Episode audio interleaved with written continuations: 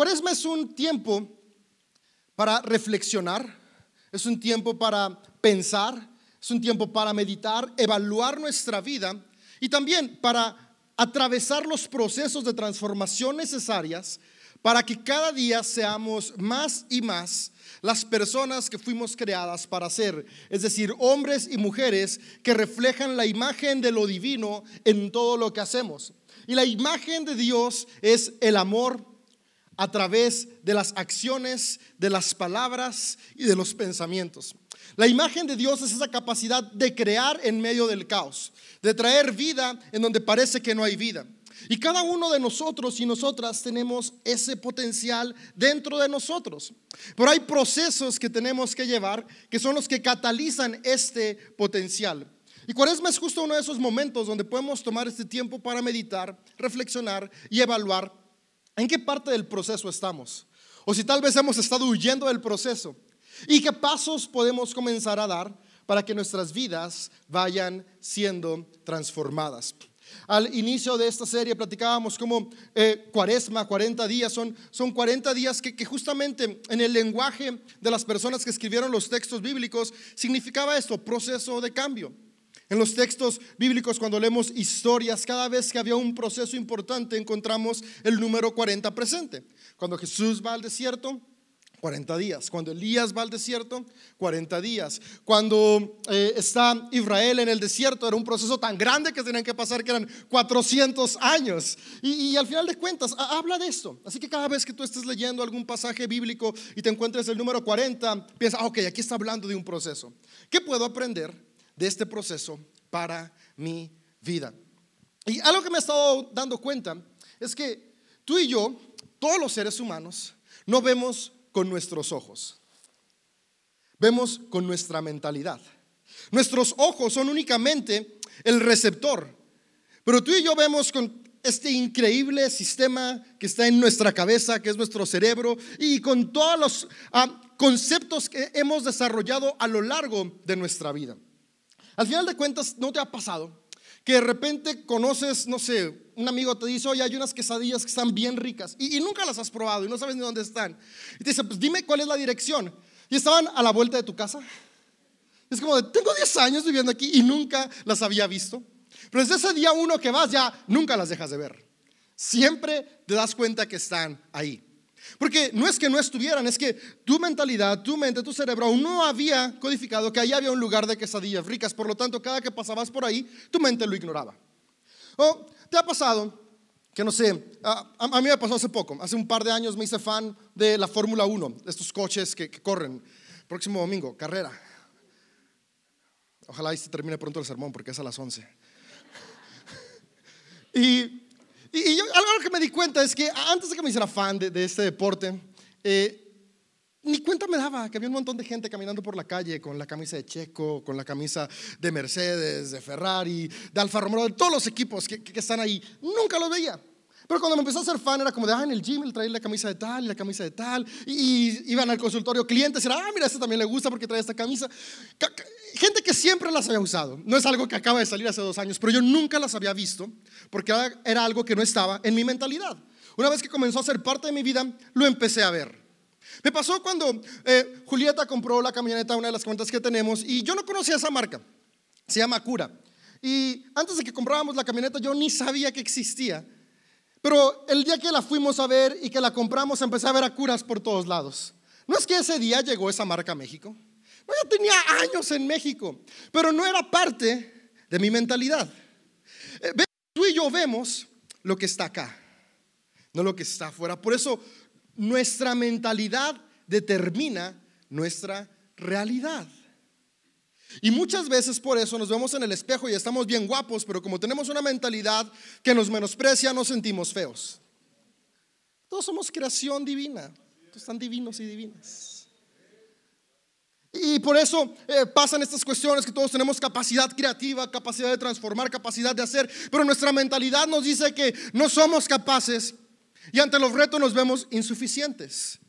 ¿Es que somos insuficientes? No. Pero no estamos viendo lo que realmente es, sino lo que pensamos. Por eso Jesús cuando estuvo en la tierra constantemente hacía esta invitación a cambien su manera de pensar.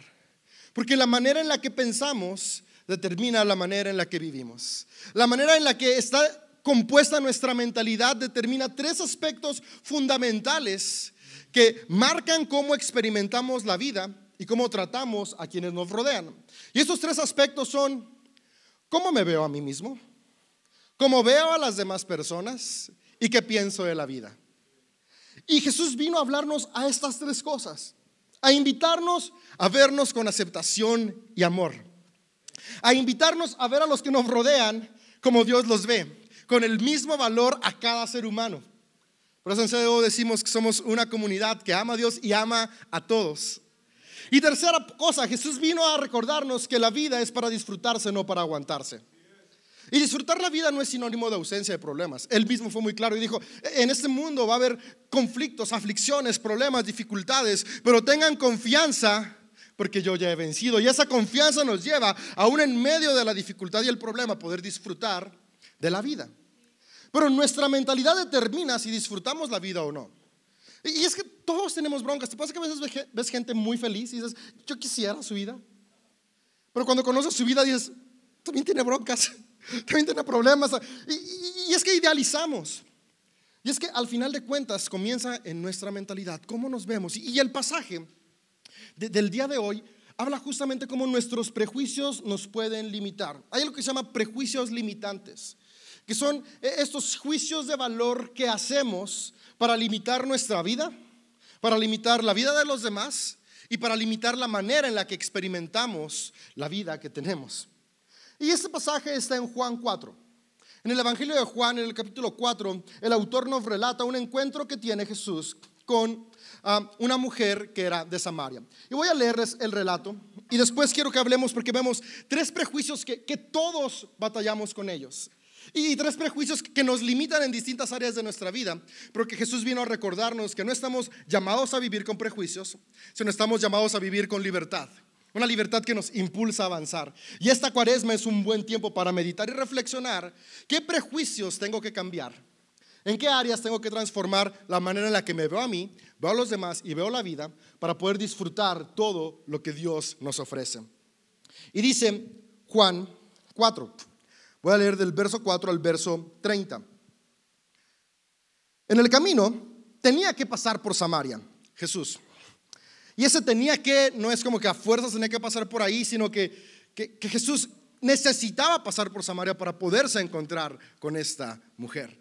Y esa parte me encanta porque desde ahí comienza recordándonos que Dios es un Dios que busca un encuentro con cada ser humano. Entonces llegó a una aldea samaritana, llamada Sicar, cerca del campo que le dio a su hijo José. Ahí estaba el pozo de Jacob. Y Jesús, cansado por la larga caminata, se sentó junto al pozo al mediodía. Poco después llegó una mujer samaritana a sacar agua. Y Jesús le dijo, por favor, dame un poco de agua para beber. Él estaba solo en ese momento, porque sus discípulos habían ido a la aldea a comprar algo para comer. La mujer se sorprendió ya que los judíos rechazan todo trato con los samaritanos. Entonces le dijo a Jesús, usted es judío y yo soy una mujer samaritana, ¿por qué me pide agua para beber? Jesús le contestó, si tan solo supieras el regalo que Dios tiene para ti y con quién estás hablando, tú me pedirías a mí y yo te daría agua viva. Pero Señor, usted no tiene ni una soga ni un balde, le dijo ella, y este pozo es muy profundo. ¿de dónde va a sacar agua viva?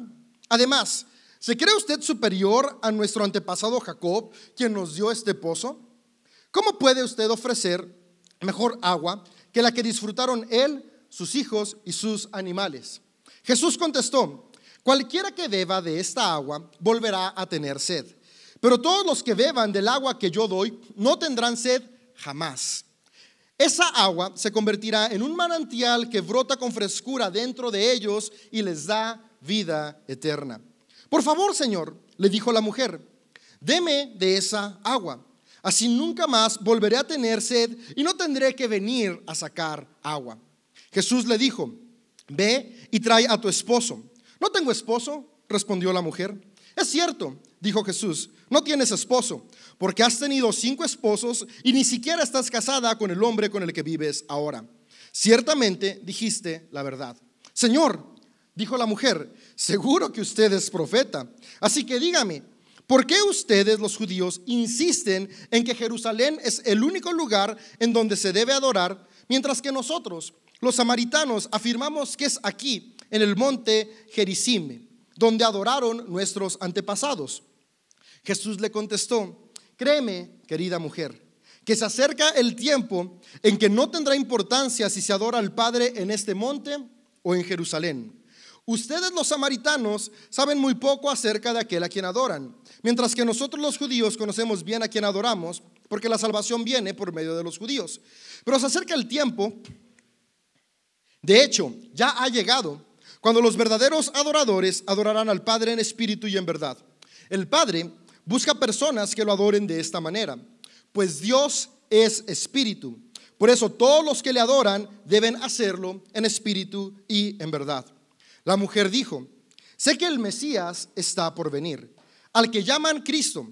Cuando Él venga, nos explicará todas estas cosas. Entonces Jesús les dijo, yo soy el Mesías, y entre paréntesis, y te lo acabo de explicar. Y justo en ese momento volvieron sus discípulos. Se sorprendieron al ver que Jesús hablaba con una mujer, pero ninguno se atrevió a preguntarle, ¿qué quieres de ella? ¿O por qué le hablas? La mujer dejó su cántaro junto al pozo y volvió corriendo a la aldea mientras le decía a todos, vengan a ver a un hombre que me dijo todo lo que he hecho en mi vida. ¿No será este el Mesías? Así que la gente salió de la aldea para verlo. Y hasta aquí voy a llegar. Puedes seguir leyendo eh, la historia, termina unos versículos más adelante, pero, pero para la aplicación del día de hoy, hasta ahí es suficiente. Y es que esta interacción que tiene Jesús con la mujer es muy importante. La mujer samaritana venía cargando tres prejuicios en su vida. Y son parte del diálogo que tiene con Jesús. Ahora, el autor del Evangelio de Juan escribe esta historia porque esos tres prejuicios no eran únicos de la mujer samaritana. Eran prejuicios que estaban en la mentalidad de todas las personas a quienes iba dirigido este evangelio. Y esos prejuicios limitaban poder seguir el ejemplo de Jesús. Y los tres prejuicios con los que viene la mujer samaritana comienzan siendo prejuicios culturales, prejuicios sociales y prejuicios religiosos. Es decir, ideas que limitaban a ella misma y su interacción con los demás por mentalidades preconcebidas.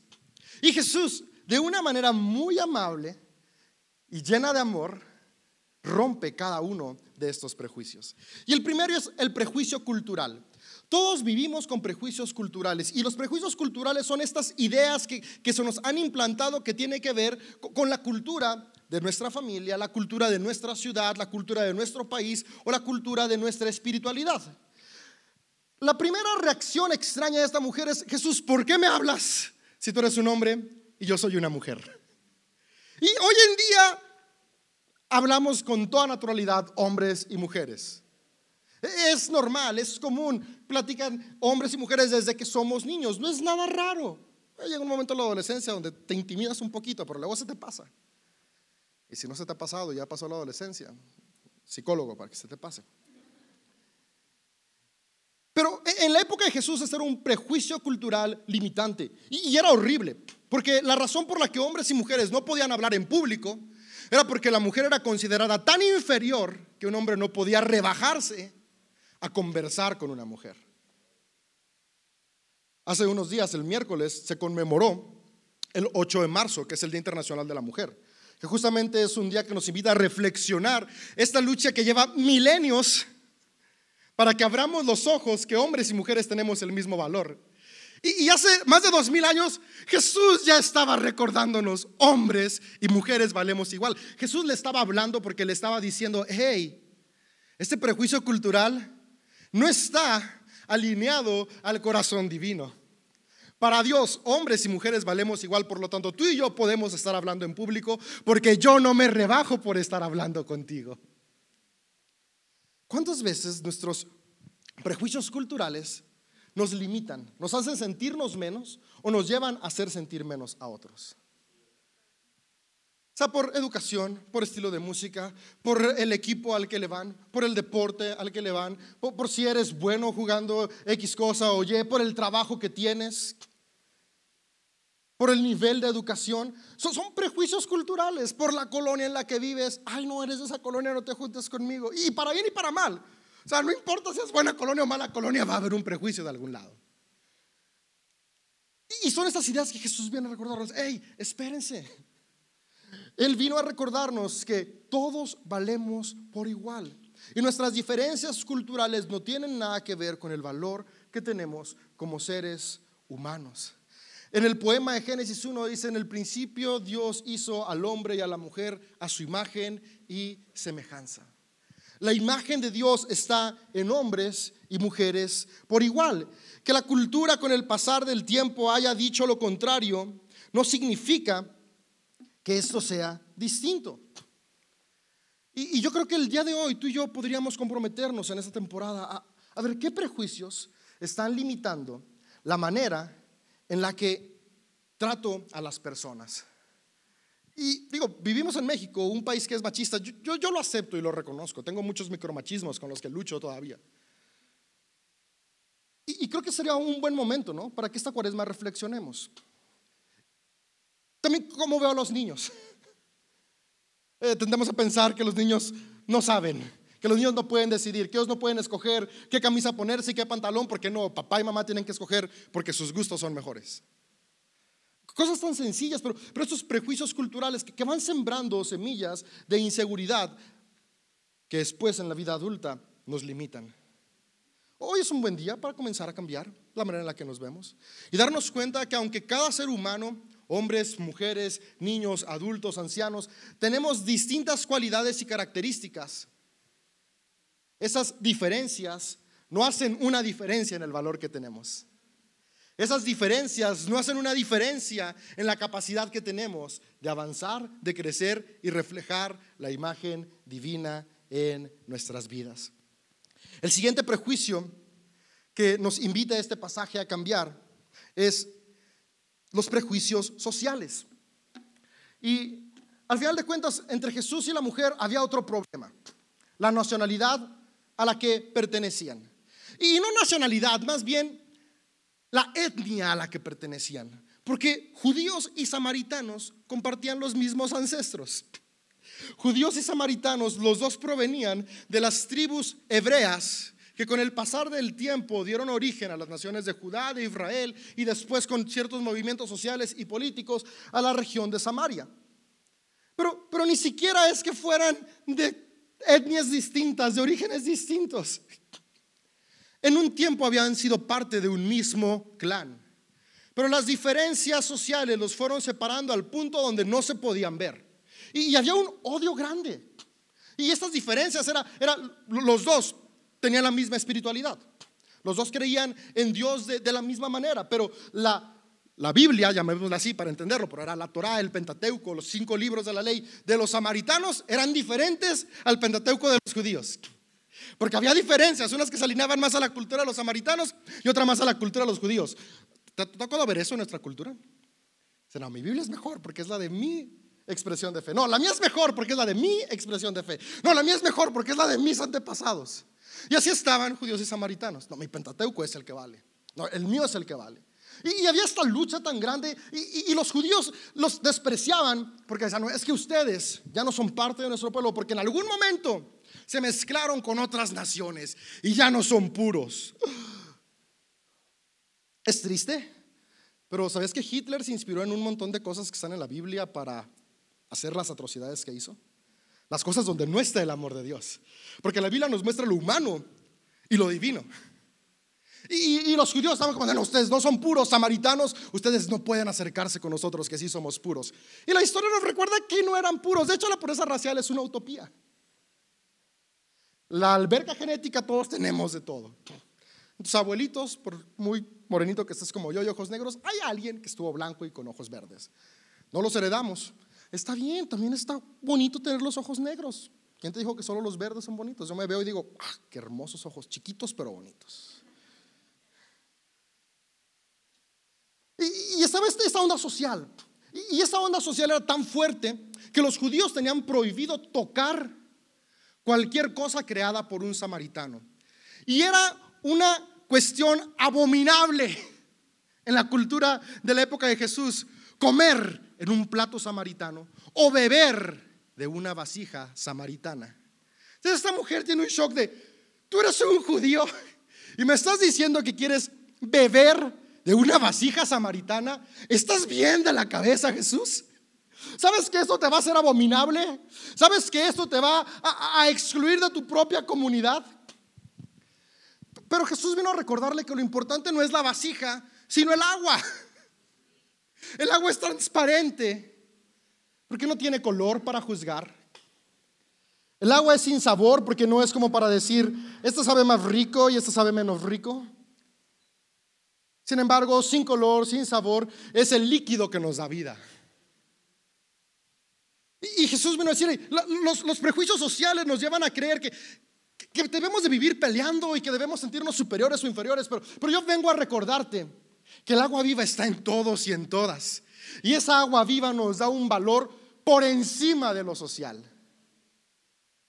Y es que yo puedo tener agua en una copa, a ver si ahorita se convierte en vino, en un vaso de plástico, otro vaso de plástico en la mesa, un vaso de vidrio, en un vaso que parece desechable, pero se puede volver a usar, en un vaso más alto, en una taza, en el piso.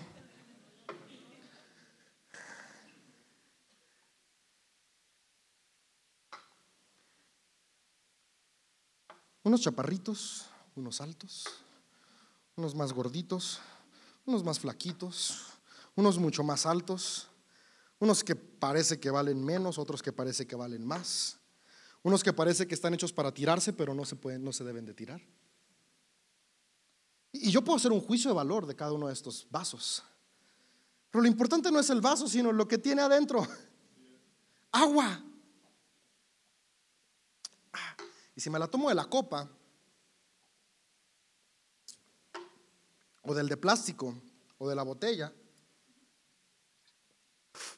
del piso no. Quien estaba esperando que pasara, no. El valor es el mismo. ¿Cuántos prejuicios sociales nos han hecho menospreciar el agua viva que hay en las personas que nos rodean? Solo porque no se ven como yo esperaba. ¿Cuántas veces nos hemos menospreciado hemos menospreciado esa agua viva que está en nosotros porque, porque me veo en el espejo y me siento este vaso azul y, yo quería ser este vaso gris. Y vivo frustrado toda la vida porque no soy gris, en lugar de valorar lo increíble que es ser azul. O vivo frustrado toda la vida por ser azul, en lugar de valorar lo increíble que es ser flaco y alto, aunque haga dieta y no engorde. Qué envidia me dan esas personas. Mi papá.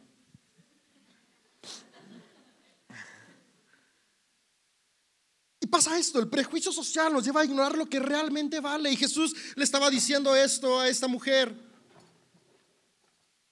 Hey, no, importa si eres samaritana. Para Dios no existe raza, credo, nación, religión, color de piel. El agua viva divina está en todos y en todas. ¿Cuánto hemos limitado nuestra vida? Que esta cuaresma sea un buen momento para comenzar a replantearnos y a darnos cuenta que lo que importa está acá adentro. Y lo que te da vida a ti, le da vida al que está a tu lado. Y le da vida a tu vecino, y le da vida a tu suegra, y le da vida a la tía complicada, y le da vida a tus primos, y le da vida a tu patrón, le da vida a tus colaboradores, le da vida a los jugadores del equipo que te cae mal. A todos nos da vida lo mismo. Y, prejuicios sociales se forman justo porque nos enfocamos en el envase en lugar de lo que el envase contiene. Jesús le vino a decir a esta mujer ahí, si yo tomo agua de tu vasija samaritana, no pasa nada, porque lo que yo hoy tengo es sed y esa sed se sacia con esa vasija que está hecha con el mismo material que está hecha la vasija de los judíos. Es que yo solamente escucho canciones hechas por tal persona. Es que yo solamente voy a tal reunión. Yo solo Comenzamos a cambiar. Es esta invitación que Jesús nos hace con esta mujer en su plática. Cambiemos nuestros prejuicios sociales. No, es que si va a la salle no le hablo al que va en lo oficial. Oye, es que se va en lo oficial, ni se me acerca el que va en la ETI. Yo me acuerdo, ¿existen esos problemas todavía? Cuando yo era adolescente estaba esa bronca, ¿no? O es que si trabaja en Pirma, que no me hable el que trabaja en Escort. O es que si va a la panadería la ideal, que ni se acerca a la del progreso. Y si fue a los tacos del rápido, ¿cómo se le ocurre venir a los tacos Quique? Y empezamos a crear nuestros conflictos. Y es normal, a mí también me pasa, cuando van con mi competencia y me llegan órdenes de mi competencia, digo, ¿qué vas allá, no? Te quiero cobrar doble. Pero prejuicios sociales que tenemos que cambiar. Porque lo que importa es lo que está dentro de cada persona. Y el último, y este último ha sido la razón de la mayoría de las guerras que hemos enfrentado los seres humanos desde que hay registros históricos, prejuicios religiosos. Sabes que tristemente la espiritualidad, que es esta herramienta humana para llevarnos a darnos cuenta del gran valor que tenemos como seres humanos, para llevarnos a darnos cuenta que, hay divinidad en nosotros, para darnos cuenta que, somos parte de este universo increíblemente formado. Se distorsiona tan fácil que nos lleva a destruirnos en lugar de construirnos. Si, leemos la historia, la, la mayoría de guerras es porque, no, mi Dios es más fuerte que el tuyo. Y cuando tenía el mismo Dios, mi templo es mejor que el tuyo. Y si estaban en el mismo templo, el lugar de mi silla es mejor que el lugar de tu silla. Y las canciones que yo quiero son mejores que las que tú quieres. Y el becerro que yo traje está más bonito que el tuyo. Hallamos cualquier pretexto para estar peleando. En lugar de recordar que la espiritualidad no es para destruir, sino para construir. Y esto viene porque construimos desde el ego, desde el querer tener la razón, cuando la espiritualidad no fue diseñada para tener la razón, sino para construirnos unos a otros.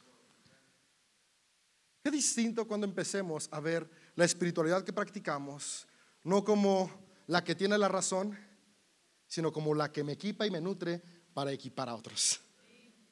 No como la mejor, sino la que sí, desde mi contexto, me da las herramientas para poder ir y amar. Cambia por completo. Y, había una pelea entre a dónde adoran al mismo Dios. O sea, no estaban hablando de diferentes dioses. Al mismo Dios, pero se peleaban si era en Jerusalén o en Jerezim. Es en CDO o en ponle cualquier otro nombre. Es en la mezquita, en la sinagoga, en la catedral o en el auditorio o en el templo. ¿En dónde? Jesús dice, ay, ay, espérate. No, no, no, no se trata del lugar, se trata de lo que hay dentro. Y por eso su respuesta fue, hey, va a llegar el día y después dice, no, no, espérate, ya ha llegado. Ya está aquí ahora, es decir, ya somos parte de ese momento, porque ese momento ha existido desde la creación. Es asombroso como yo soy medio nerd y me encanta leer historia y la religión me apasiona. Y es asombroso cuando lees los escritos espirituales de otras culturas milenarias, de otros momentos. Y todas se parecen. Cuando vas y lees el Enumael y si te das cuenta del diluvio donde estaba Gilgamesh y, dices, ay, eso yo lo he leído en donde, en Noé. Y después están los poemas de Nezahualcóyotl, que era un emperador aquí en México. Y lees sus poemas y yo he leído eso en algún lugar, ¿en dónde? En los salmos. Y en esa guacoya hablaba de, lo asombroso de un único Dios y, de todo creado de una manera perfecta. Y, y eso donde estaba, jamás se conocieron. Si hoy en día, con toda la globalización, aún así no nos conocemos así, ¿te imaginas hace miles de años que Salmón ni tenía la idea de que existía en esa guacoyotl? Y no es que se copiaran entre ellos, es que el mismo Dios, el único Dios, esta esencia universal que es el amor, se ha manifestado a la humanidad desde siempre para recordarnos que somos parte de algo más grande que nosotros mismos. Pero ignoramos este principio que es el amor y mejor nos queremos ir a pelear, porque la mía está más bonita que la tuya. Porque mi templo está más grande, porque mis canciones son más bonitas, porque mis textos bíblicos son mejores. Jesús dijo, no, espera, ese prejuicio no, es en espíritu y en verdad, es en el corazón, la adoración a Dios viene acá, no acá. Y, me encanta, dice, en espíritu, ¿qué es el espíritu? El espíritu es Dios. ¿Y qué es Dios? Dios es amor. La adoración en espíritu y en verdad es la adoración movida por amor. Esta adoración que nos mueve a amarnos a nosotros para amar a los demás. Y el amor siempre va a construir, nunca va a destruir. ¿Cuántas familias han destruido por prejuicios religiosos? Yo conozco muchas. Me ha tocado experimentar. Aún dentro de la misma espiritualidad, e, eres, está el cristianismo. Nacemos en un país cristiano y el cristiano tiene sus ramas, ¿no? Católicos, ortodoxos, evangélicos, coptos. Y después estas se, subdividen. Y, y, aunque seas cristiano evangélico, pero si estás en una de las subdivisiones, más de como seis mil, es como de no, tú, estás mal, tienes que arrepentirte. A, mí me han dicho gente que amo. Todavía estoy llorando para que un día te arrepientas y seas salvo de verdad. Y yo un día también lo pensé. Prejuicio religioso. Y, y aquí es algo que quiero aclarar. No es como de menospreciar la espiritualidad a la que pertenecemos, porque por algo pertenecemos a ella. Hay algo que hizo clic en nosotros, hay algo que nos llena, que, no encontramos en otro lugar. Pero eso no significa que lo que llena a alguien más esté mal solo porque no te llena a ti. Y es lo que Jesús le está diciendo. A, algunos les llena adorar en Jerezim, a otros en Jerusalén, a otros en la Decápolis. Pero lo que importa no es en dónde, sino con qué. No importa si estás en Jerusalén, pero no estás adorando en espíritu, de nada sirve. No importa si estás en Jerezim, pero si tu espíritu no es lo que está conectado.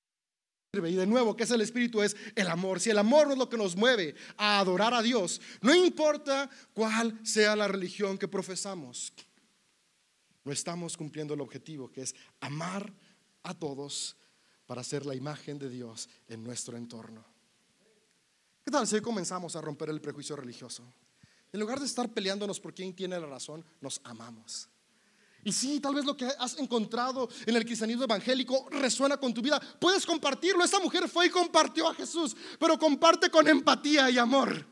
Y esa empatía y amor es si alguien te dice, qué chido lo que resuena en ti, pero no me resuena a mí, no le digas, te vas a ir al infierno, desgraciado. Es ok, gracias por escucharme. Si desde donde tú estás puedes amar, vamos a seguir amando desde nuestras trincheras distintas. Y no trincheras, desde nuestros puntos distintos. Trinchera es guerra. Desde nuestros montes diferentes. Si resuena lo que tú le dices, qué bueno. Bienvenido, todos hablamos de lo que nos gusta. Yo ando evangelizando con la Fórmula 1 a mis amigos y hacer domingo y métete y te paso mi cuenta para que la veas y cómprate la camisa de Checo. Muchos me mandan al volar coches, ruido, ¿qué tiene de divertido eso? Está bien, ve a disfrutar, ver a 22 personas chutando un balón por 90 minutos. No me odien, prejuicios sociales. Sé respetarlos. Pero ves, ves, podemos amarnos en la diferencia, cambiar nuestra mente, porque eso también importa. El prejuicio religioso me, me lleva a limitar al que no cree como yo. Porque el peligro más grande del prejuicio religioso es la superioridad y de cualquier prejuicio, social, cultural, religioso. Yo soy mejor, por lo tanto, tú eres peor. Entonces, vamos a recordar que lo que importa es el agua viva. Y, con eso quiero cerrar, porque, porque a final de cuentas creo que todos en algún aspecto de nuestra vida tenemos sed de algo.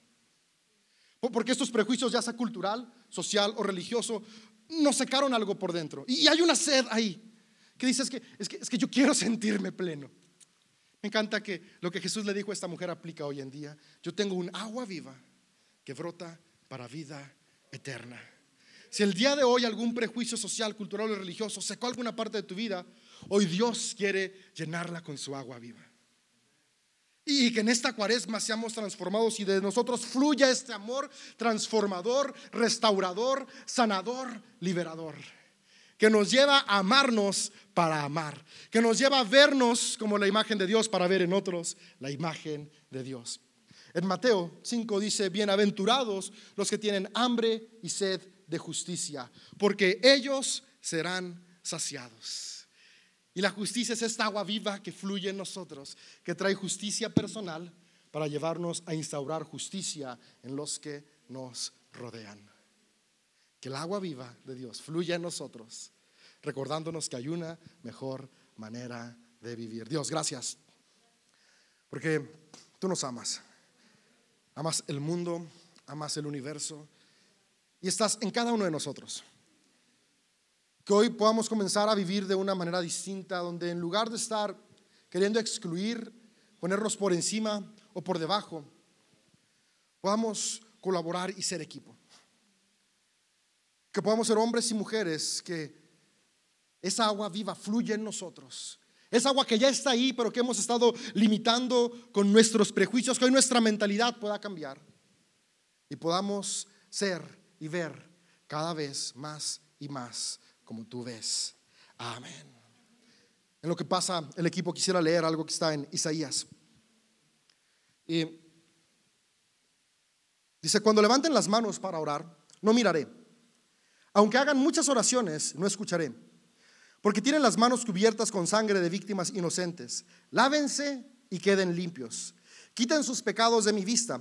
Abandonen sus caminos malvados y aprendan a hacer el bien. Busquen la justicia y ayuden a los oprimidos. Defiendan la causa de los huérfanos y luchen por los derechos de las viudas. Estamos llamados a defender a los oprimidos. E-, esa es la adoración de amor. No sé si te has dado cuenta que los profetas siempre hablan de ver por las viudas y los huérfanos. ¿Y alguna vez te has preguntado por qué?